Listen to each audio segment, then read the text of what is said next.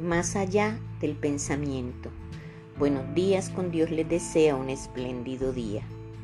Si nos detenemos a pensar un poco en nuestros pensamientos, nos daremos cuenta que la mayoría de las veces es repetitivo, disfuncional, negativo y perjudicial.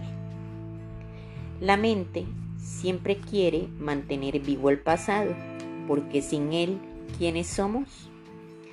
Pero también viaja hacia el futuro para asegurar su supervivencia. Reduce el presente a un medio para lograr un fin. El don del pensamiento es lo más precioso que tenemos. Sin él seríamos simplemente otra especie animal.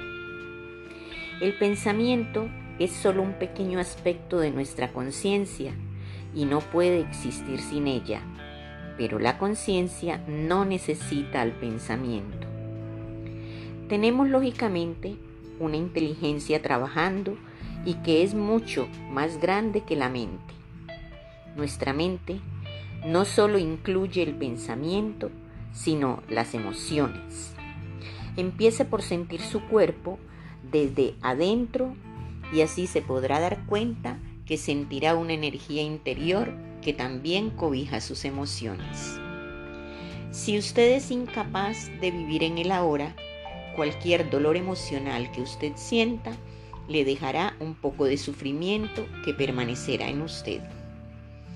Nunca nada ocurrió en el pasado, ocurrió en el ahora y nunca nada ocurrirá en el futuro, ocurrirá en el ahora. Piense y verá que es verdad lo que le digo.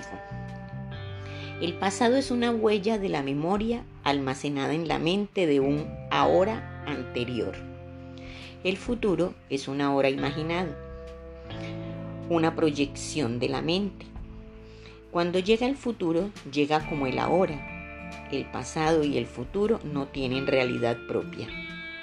Hemos escuchado pasajes bíblicos como no se preocupen por el día de mañana, porque cada día trae su propio afán. Nadie parece darse cuenta de que fueron dichas para ser vividas y transformar así nuestra manera de pensar y nuestro mundo interior.